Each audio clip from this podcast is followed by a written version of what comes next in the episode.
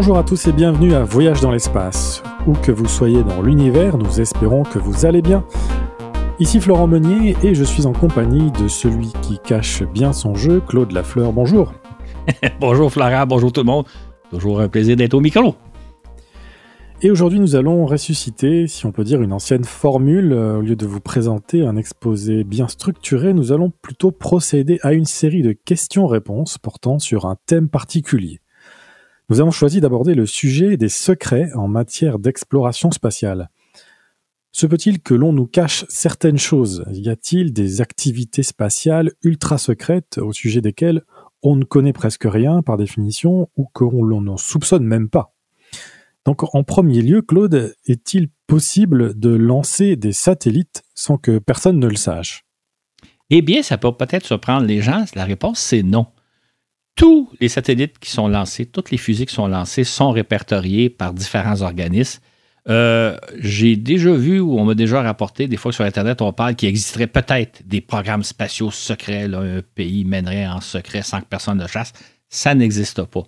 Euh, on pourrait dire qu'il y a à peu près 150, 160 lancements par année, chacun répertorié d'une part par le NORAD. Le NORAD, c'est l'organisme qui euh, surveille, la qui assure la sécurité euh, de l'Amérique du Nord, et ils ont des systèmes de détection qui repèrent chacun des lancements par n'importe quel pays sur Terre. Il faut savoir qu'en orbite terrestre aussi, il y a des satellites qu'on appelle d'alerte avancée. Ce sont des satellites qui, qui voient la, propulsion dégagée d'une fusée lorsqu'elle est lancée.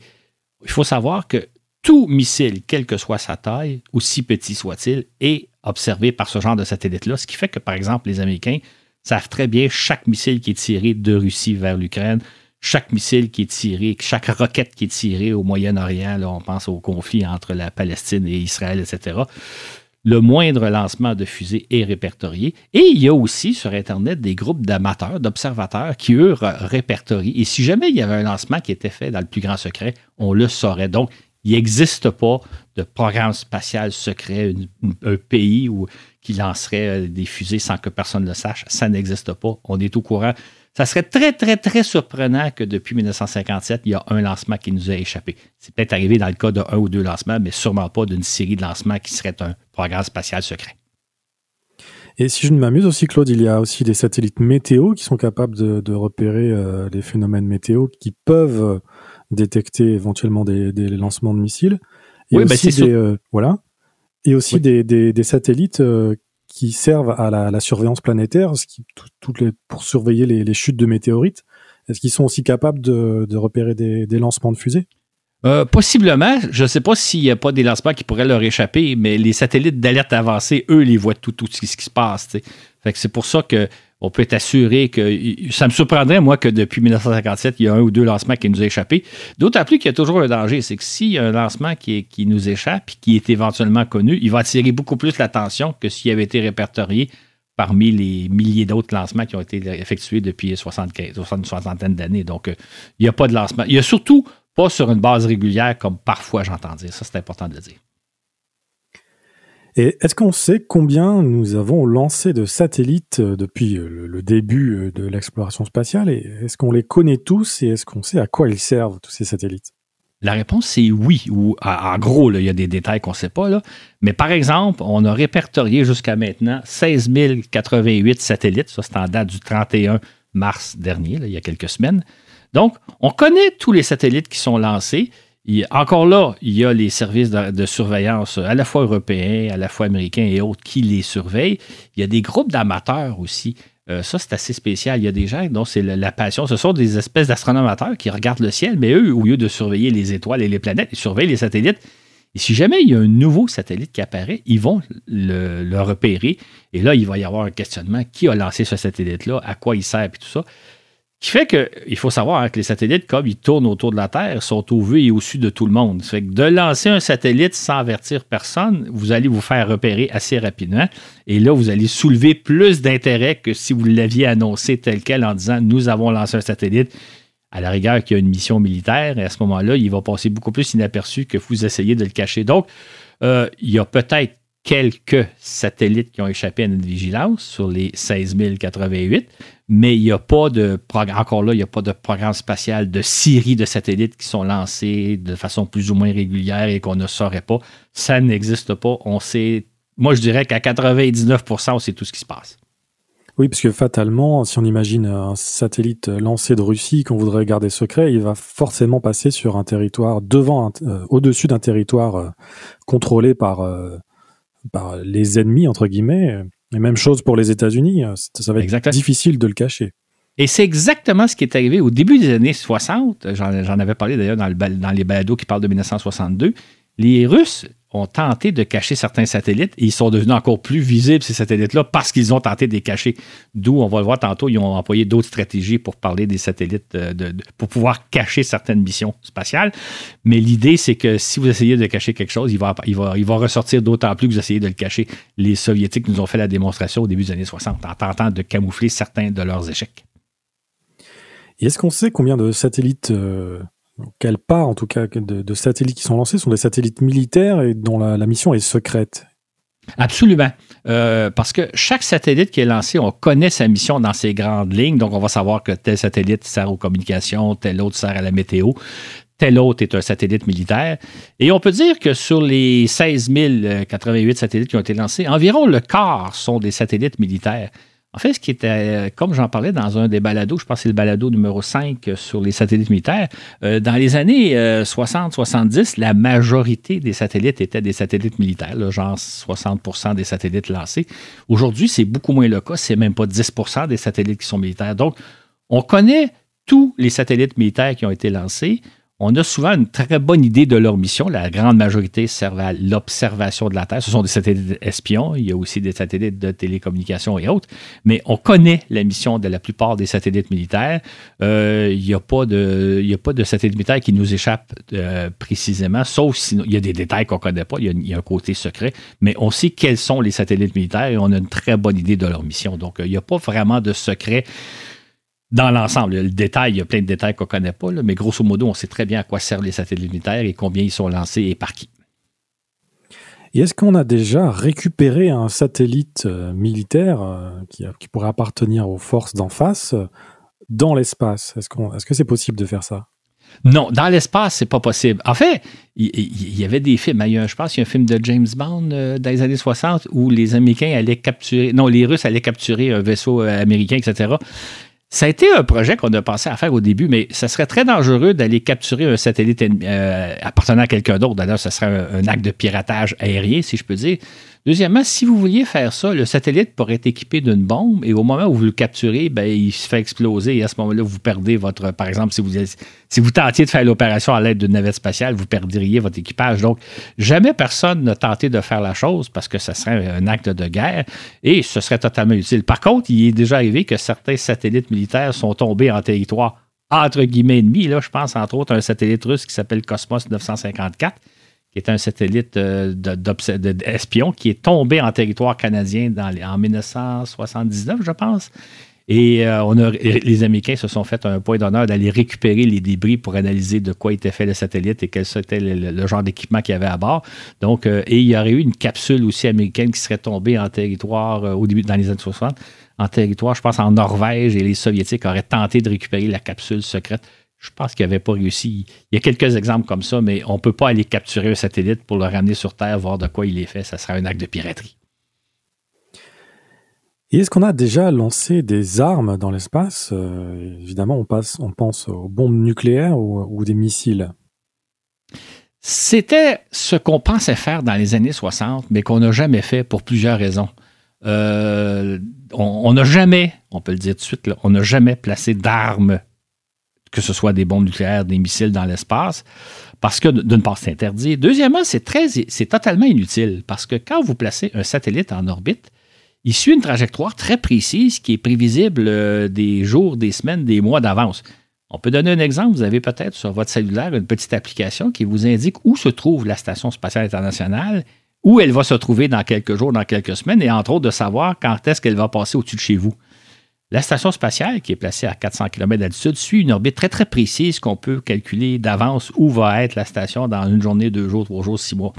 C'est la même chose pour tout satellite. Donc, si vous placiez une bombe, une arme nucléaire dans l'espace, l'ennemi pourrait très bien savoir en tout temps où se trouve cette arme-là, quand elle peut être dangereuse, et à ce moment-là, ben, euh, vous ne pouvez pas la, manœuvrer. C'est pas comme.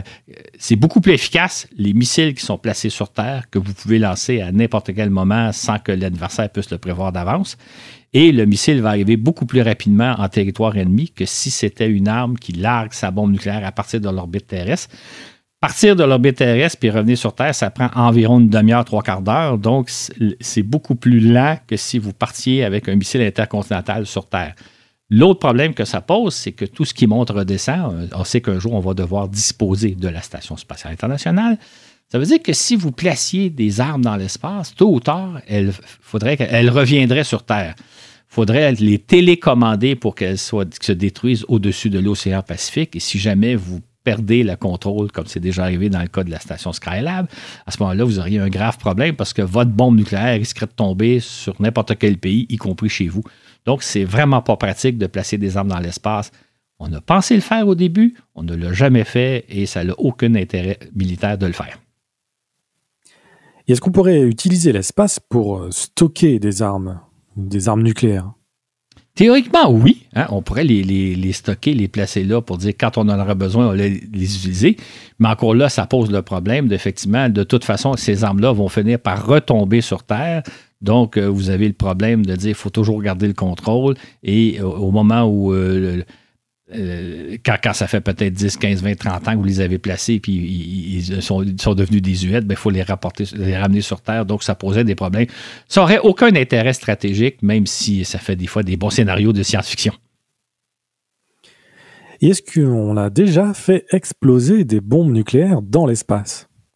Aussi surprenant que ça peut se paraître, la réponse, c'est oui. Les gens se souviendront peut-être dans le balado 98, euh, où je parle de l'année spatiale 1962, la deuxième partie, on parle de l'expérience que les Américains ont fait euh, à l'été de, 1962, où ils ont fait exploser une bombe dans l'espace à à peu près 400-500 km d'altitude ça a eu des, répercussions euh, importantes sur les autres satellites là, parce que ça a créé un, champ de radiation qui a été néfaste à certains satellites. Il y a eu cette expérience-là. Il n'y en a plus, jamais eu par la suite. Euh, l'idée hein, de faire exploser une bombe nucléaire dans l'espace, c'était peut-être de, de, mettre hors service tous les satellites ennemis. Mais quand vous faites ça, vous faites aussi hors de service tous vos propres satellites et tous les satellites de vos pays alliés. Donc, ce serait théoriquement, si vous vouliez mettre hors service tous les satellites, ça serait théoriquement possible de le faire en faisant exploser des bombes nucléaires, mais en même temps, vous feriez autant de mal à vous qu'au reste du monde, donc euh, ça ne s'applique pas.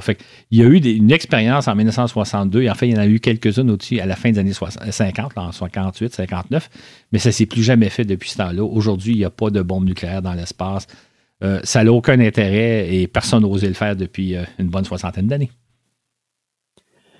Est-ce qu'on pourrait se servir de lasers placés dans l'espace pour intercepter des missiles ennemis ou pour attaquer des cibles terrestres?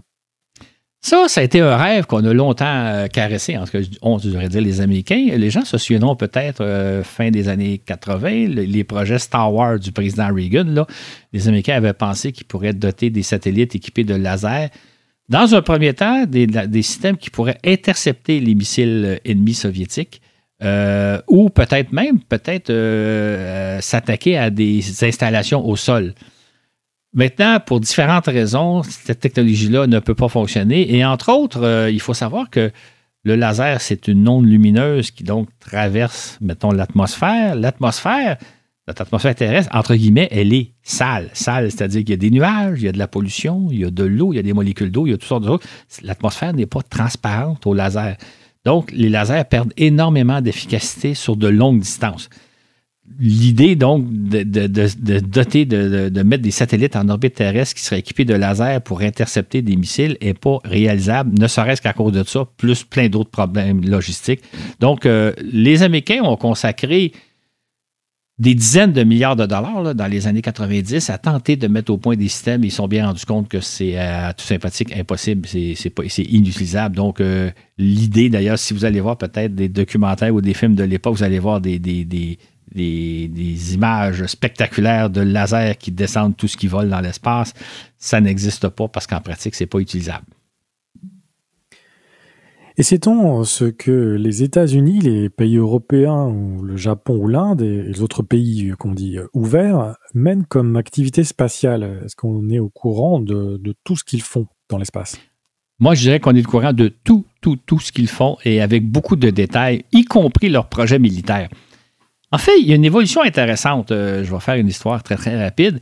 Dans les années 60, 70, euh, euh, particulièrement les Américains ont, tenté de cacher leur plus possible leur programme militaire, bien qu'on était assez au courant. Et euh, ils essayaient de cacher ça, puis finalement, on était au courant. Ce qui fait que depuis les années 80-90, tous les pays ouverts se sont dit autant en parler, autant le dire ce que l'on fait. Euh, c'est un peu inutile de cacher un secret parce que ça rend le secret encore plus visible. Et en même temps, ben, on n'est peut-être pas euh, fâché de savoir que l'ennemi sait, par exemple, qu'on les surveille en lançant de nombreux satellites de reconnaissance. On n'est pas fâché de savoir que, notre ennemi est au courant du fait que, par exemple, qu'on a des satellites d'alerte avancée qui repèrent le lancement de n'importe quel missile.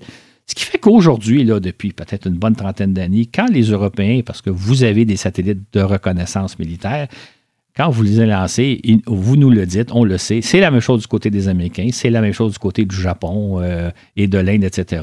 Donc, on sait les satellites militaires qui sont lancés par les pays ouverts, à quoi ils servent. Il y a des satellites de télécommunication, des communications assurées euh, donc qu'on ne peut pas intercepter ou on ne peut pas décoder. Donc, il y a des satellites de communication militaires, il y a des satellites de reconnaissance, d'alerte avancée, de navigation. Quand vous vous servez de système de navigation GPS, ce sont des satellites militaires. En principe, c'est la, la, constellation américaine Navstar, mais les Européens, vous avez Galileo aussi. Donc, euh, on, est au courant de tous les satellites militaires qui sont lancés par les pays ouverts et à quoi ils servent.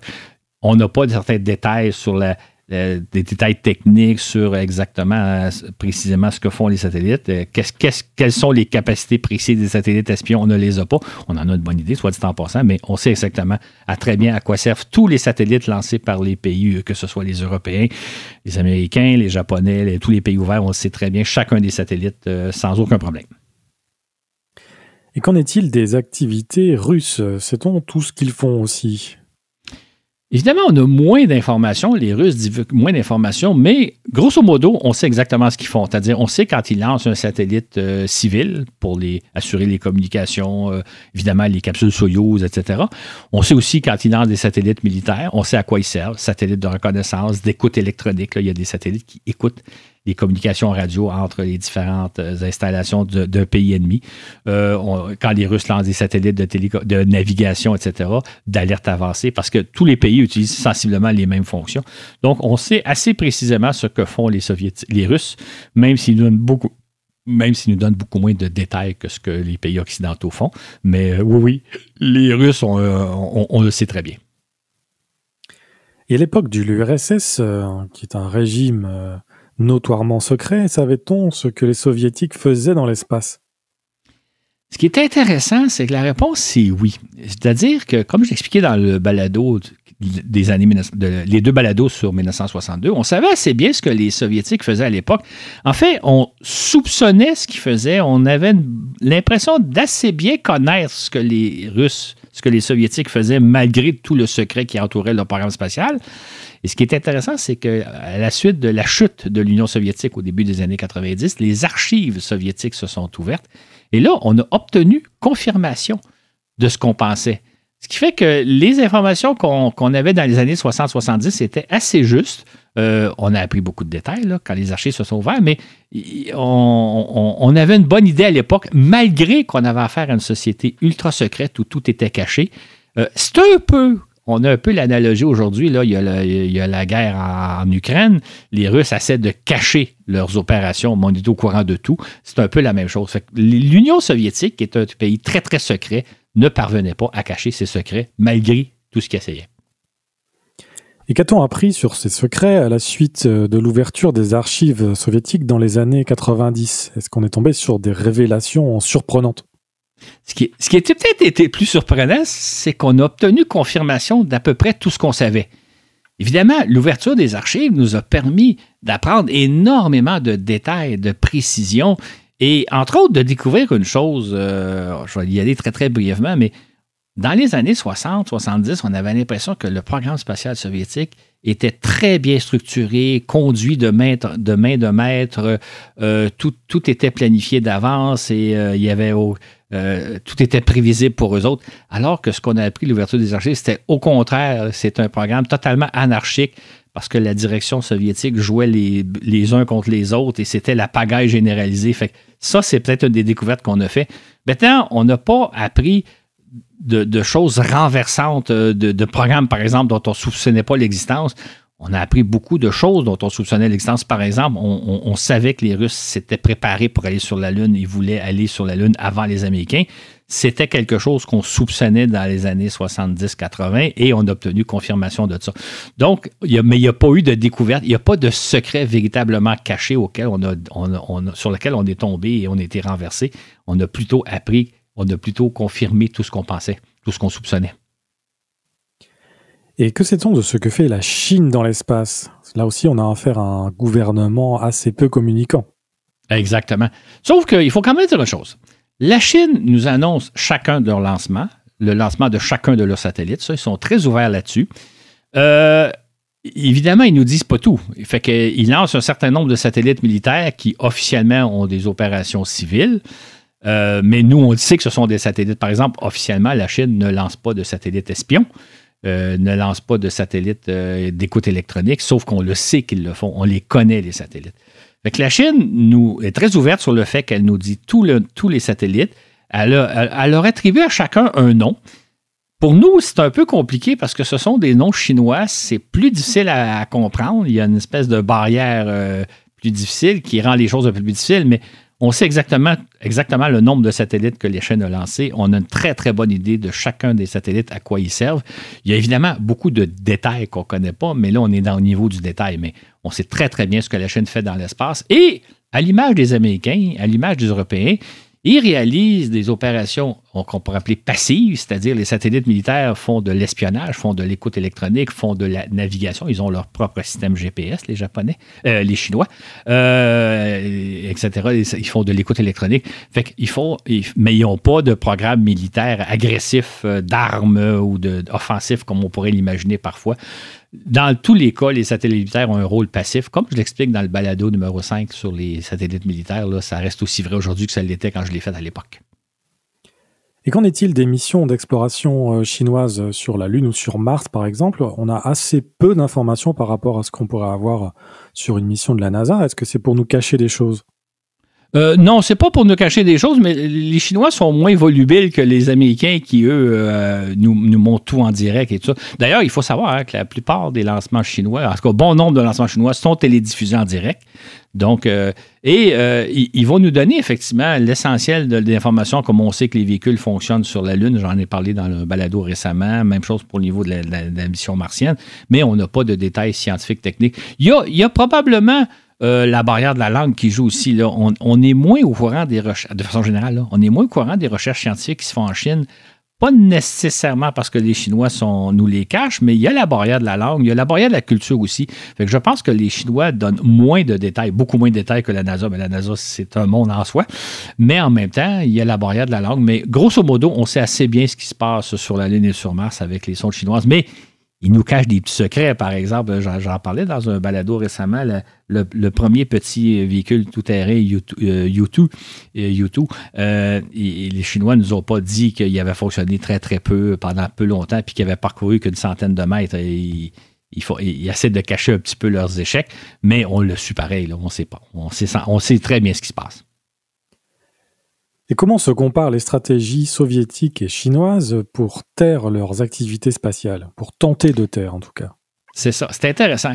Dans le cas des soviétiques, et là je parle vraiment des soviétiques, quand ils lançaient des satellites, ils avaient inventé un système assez simple qui était le satellite, tous les satellites euh, la, non, la grande majorité des satellites euh, soviétiques s'appelaient Cosmos. Cosmos 1, 2, 3, 4, 5. Et dans cette catégorie-là, il y avait toutes sortes de satellites. Il y avait des satellites militaires, il y avait des satellites civils, il y avait des échecs qui étaient camouflés. Mais les Soviétiques nous le faisaient part de tous leurs satellites. Fait qu'on avait, on a eu du Cosmos de 1 à 2500. Et à l'époque, dans les années 60-70, c'est essayé de deviner le satellite, le Cosmos 123, à quoi il sert. Ah, ça, c'est un satellite espion. Le numéro 158, ah, ça, c'est un satellite de télécommunication. Le numéro 298, euh, ah, ça, c'est un vaisseau spatial habité, mais euh, sans équipage à bord. C'était un essai technologique. Le numéro 318, ah, ça, c'est un satellite d'écoute électronique. Donc, c'était le. Il y avait tout. On avait mis en place à l'époque, parce que moi, je suivais le domaine, toute une stratégie pour essayer de découvrir chacun des satellites. Dans le cas des Chinois, ils procèdent autrement. Euh, ils ont différentes familles de satellites qui sont identifiés. Il y a des satellites qui servent à observer la Terre. Est-ce que c'est à des fins civiles ou à des fins militaires? Évidemment, les Chinois vont nous dire que tous leurs satellites d'observation de la Terre sont à des fins civiles. Ils ont des satellites de télécommunication. Certains servent à des fins civiles, d'autres servent à des fins militaires, etc.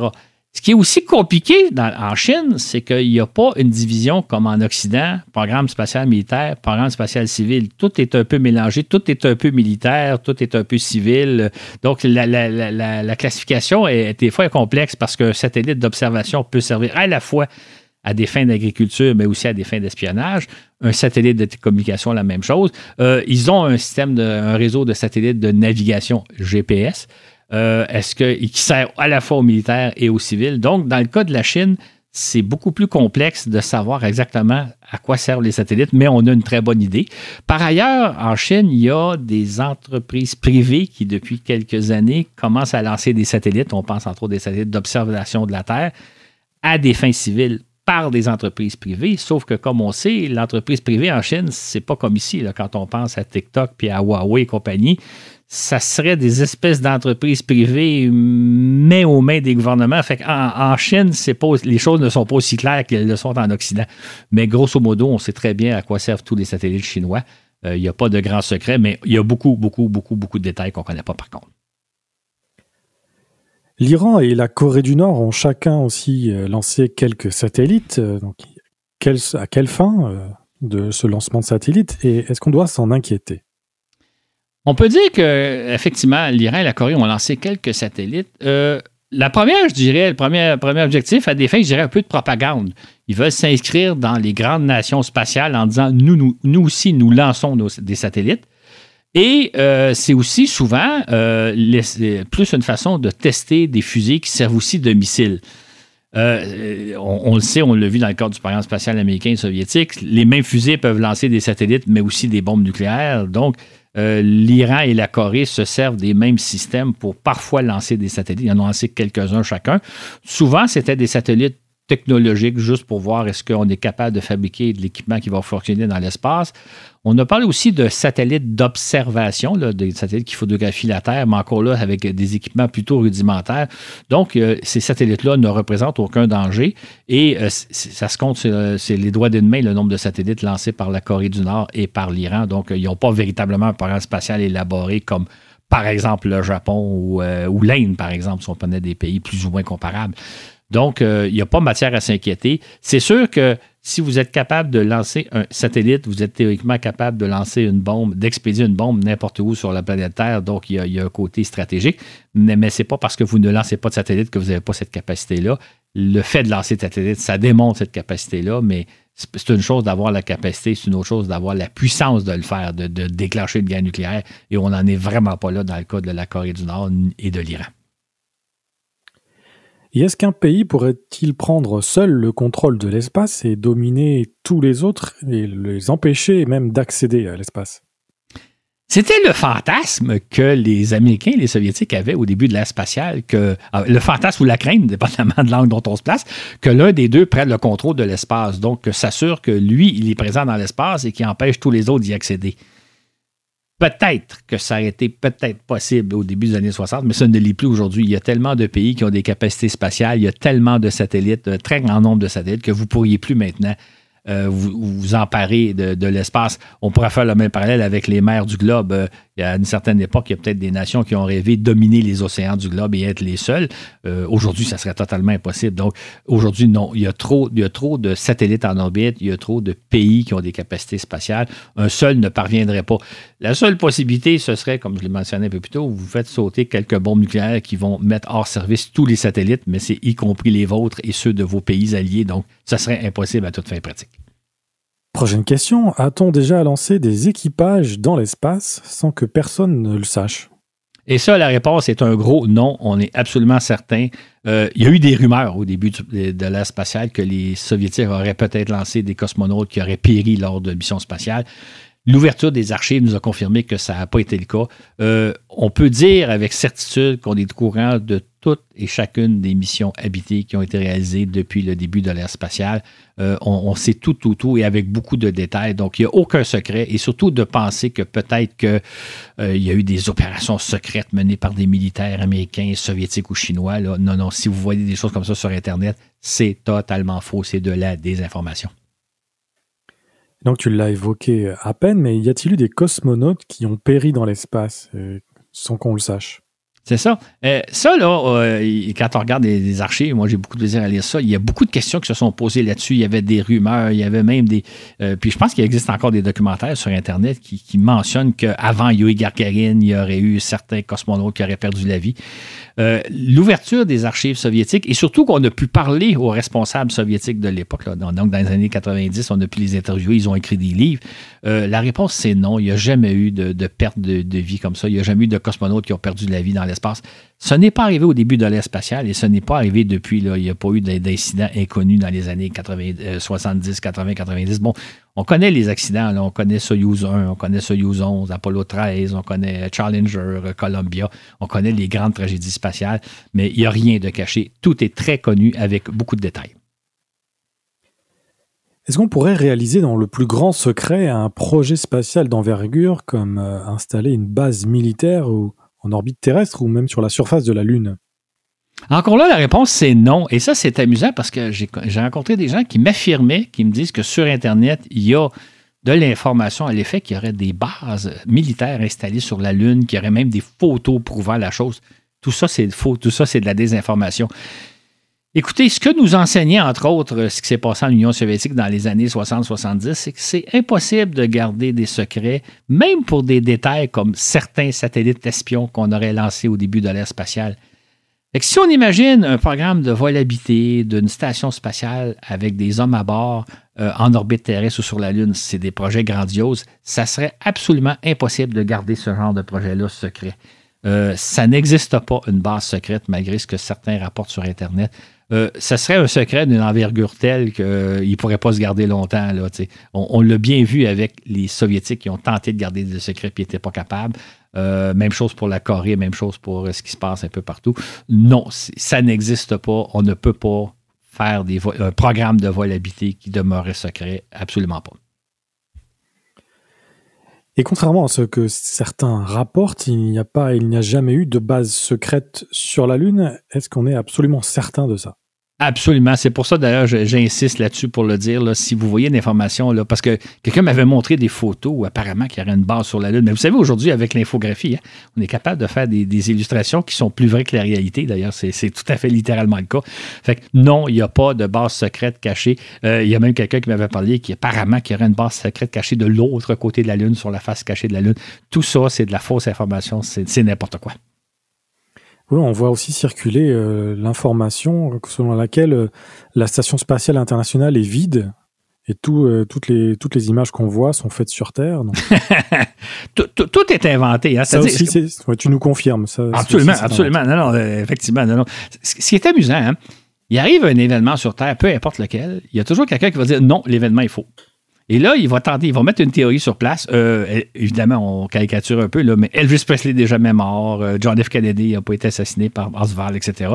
Il y a toujours quelqu'un aujourd'hui, quand on lance une information, quelqu'un va dire non, cette information-là est fausse. Et là, ils vont démonter le contraire. On le voit très, très bien avec euh, tout ce qui se passe à propos de Donald Trump. Là.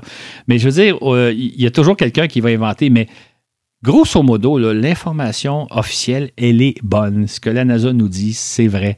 Euh, quand il parle que les astronautes à bord de la station spatiale, puis on voit les équipages s'envoler, puis on les voit en entrevue, puis tout ça. Euh, autrement, veut dire essayer de nier que la station spatiale n'existe pas. Je ne sais pas si ça existe, je ne sais pas s'il y a une théorie du complot là-dessus, ou qu'elle est vide, comme tu viens de me dire.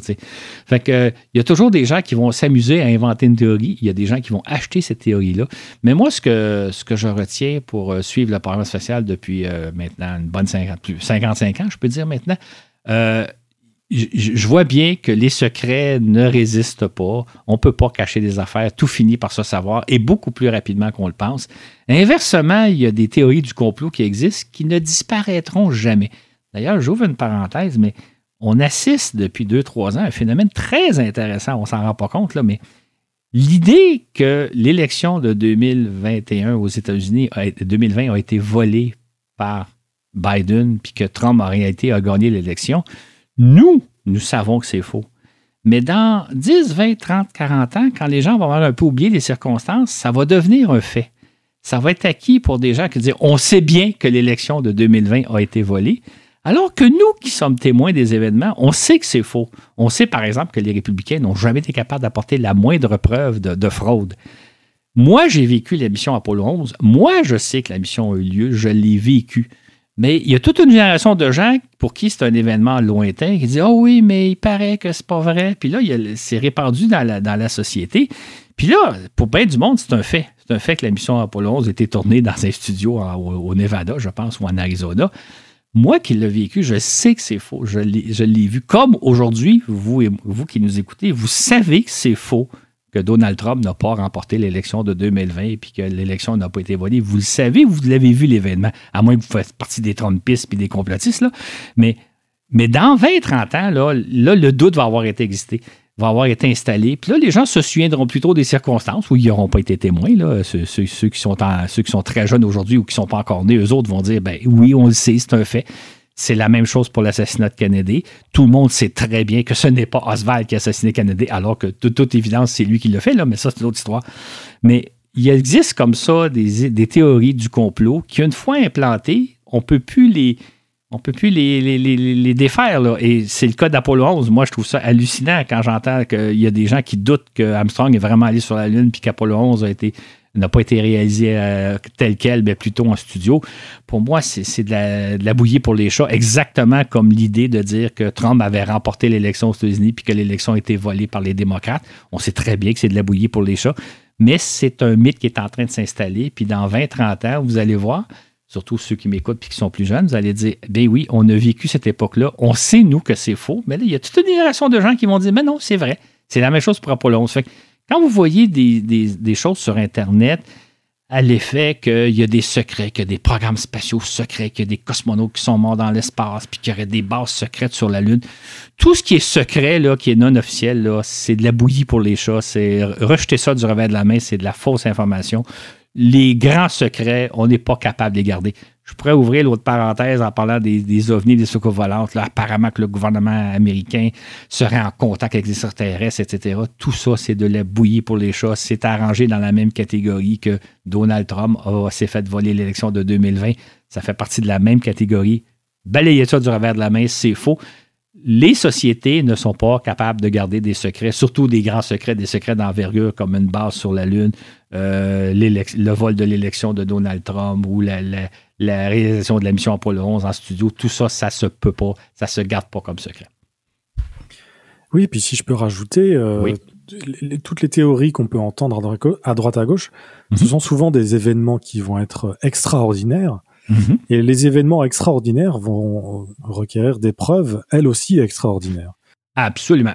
Je vais raconter une petite anecdote qui va illustrer le fait. Il y a une douzaine d'années, et je vais toujours me souvenir, un certain samedi soir, je pense du mois de juillet, je reviens chez nous et j'apprends que Michael Jackson est décédé, décédé subitement. Est-ce que c'est une fausse rumeur ou pas? Mon premier réflexe, c'était d'aller voir le, le New York Times. Si le New York Times le dit, je vais le croire. Si Personne n'en parle, sinon que certaines sources qui paraîtraient que acheter aux poubelles. Quand je suis allé voir sur Internet, je suis allé voir New York Times, ça faisait la une du New York Times, Michael Jackson décédé à, je sais pas trop, il y avait 50 ans, je pense. Et là, je me dis, OK, c'est une vraie nouvelle. Quand vous entendez quelque chose d'assez surprenant, euh, exemple, l'assassinat de Macron, ben, euh, restez pas là, là allez voir des sources officielles. Si les sources officielles, si, si le, je sais pas c'est quoi vos meilleures sources en France, là, le, le, le Exactement. Mais sinon, là, s'ils disent Ah, ben, il paraît, il y a des rumeurs, mais on nous le cache la vérité, puis ça, jetez ça aux poubelles, c'est faux. C'est faux. Si, personne ne rapporte que Michael Jackson est décédé, à moins, sauf certains petits sites obscurs Internet, c'est de la fausse information. Et je le dis parce que c'est ça à quoi servent les, les, sources officielles. C'est le New York Times ou Le Monde ou euh, euh, les, télévisions françaises, etc. Euh, je ne dis pas là au niveau politique qui est à gauche, qui est à droite, qui a raison, qui a tort, ça c'est autre chose. Mais est-ce que tel événement est arrivé ou pas? Fiez-vous aux sources officielles parce que si le New York Times ou l'équivalent le confirme, moi quand le New York Times me dit Michael Jackson est décédé à l'âge de 50 ans, je me dis ben c'est vrai. tout simplement. Sinon, euh, sinon c'est beau. Parce qu'il circule beaucoup de. C'est ça à quoi servent les médias officiels. Parce que si vous vous fiez à ce que vous ramassez sur Facebook, c'est n'importe quoi. Qui dit n'importe quoi? D'ailleurs, moi, je soupçonne que quand il arrive un événement un petit peu exceptionnel, il y a quelqu'un qui dit Je vais inventer la théorie la plus loufoque et c'est celle-là qui va s'imposer plus c'est incroyable, plus les gens vont avoir tendance à y croire, ce qui est un peu paradoxal, alors que la réalité, souvent, est beaucoup plus simple. Donc, euh, ne, vous fiez pas sur les informations qui circulent en, sourdine sur Internet. C'est dans 99,9% des cas, c'est de la fausse information. Et Claude, tu voulais aussi nous préciser autre chose, c'est ça? Je vais juste rajouter un détail sur. Euh, je vais faire une petite chronique en fait de, choses sur euh, comment je fais les balados, le choix des, balados, tout ça. Et je vais juste raconter une anecdote que je trouve amusante. Euh, il y a euh, la fin du mois de mars, début du mois d'avril, on a publié deux balados sur l'histoire de Werner von Braun. C'est assez intéressant. D'abord, je pense que c'est une excellente histoire. sa vie est vraiment remarquable. Ce qui est intéressant, ce qui nous concerne, c'est que ce sont deux balados qui n'ont pas soulevé beaucoup d'intérêt. Les gens l'écoutent, c'est pas nos meilleurs balados. Les gens semblent plus ou moins intéressés à entendre parler de Werner von Braun. Par contre, on a reçu beaucoup de commentaires. C'est peut-être les deux balados sur lesquels on a reçu beaucoup de commentaires de gens. On n'a pas reçu des centaines, là. Mais où les gens disent c'est vraiment intéressant, c'est vraiment une bonne histoire. Merci beaucoup, on apprécie. Fait c'est un peu paradoxal. C'est le balado que les gens semblent le moins intéressés à écouter, mais c'est celui au sujet desquels on reçoit le plus de beaux commentaires. Donc, euh, comme quoi, et je reviens sur une marotte que j'ai déjà parlé, c'est impossible pour moi d'avance de prédire quel balado va connaître du succès, quels balados ne connaîtront pas de succès. Euh, je vais donner un autre exemple. Il y a un balado qu'on a fait euh, il y a peut-être deux ans sur qu'est-ce que c'est que de vivre sur Mars? On a interviewé un expert de la question. Et c'est un balado pour moi hyper intéressant parce que là, tu as vraiment un expert qui nous explique si on un jour on allait s'installer sur Mars, euh, qu'est-ce que ce seraient les conditions de vie sur Mars? Ce balado, pour moi, j'étais certain qu'il connaîtrait un très grand succès, puis il connaît un succès moyen, mitigé. Alors que pour moi, c'est un des balados les plus intéressants.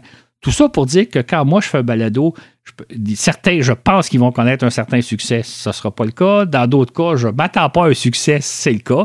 Puis parfois, parfois j'ai raison, parfois je dis Ah, ce balado-là devrait connaître un bon succès, c'est le cas de balado récent sur Web, Web les premiers pas. Je m'attendais à un bon succès, puis effectivement, il connaît un bon succès.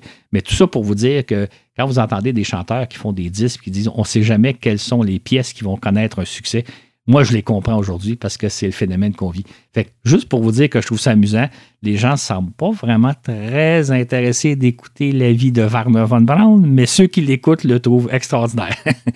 petit paradoxe.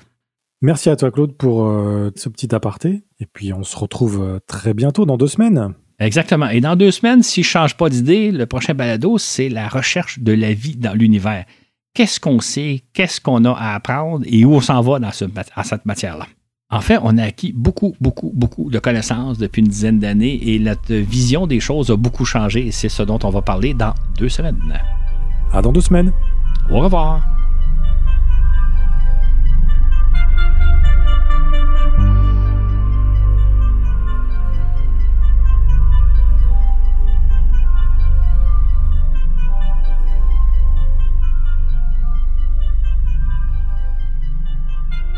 Chers amis de l'espace, j'espère que cet épisode vous a plu. Je vous rappelle que si vous voulez nous soutenir financièrement, vous pouvez le faire via la plateforme Patreon. Vous aurez ainsi accès à une centaine de fascicules qui ont été écrits par Claude pour la modique somme de 5 dollars. À partir de 5 dollars, vous pouvez avoir accès donc à tous les fascicules depuis le début du, du balado et ainsi profiter de toutes les belles histoires que nous raconte Claude. Ce balado vous a été présenté par Florent Meunier, avec au contenu Claude Lafleur et à la diffusion Laurent Runigo. Sur ce et où que vous soyez dans l'univers, à bientôt pour un autre voyage dans l'espace.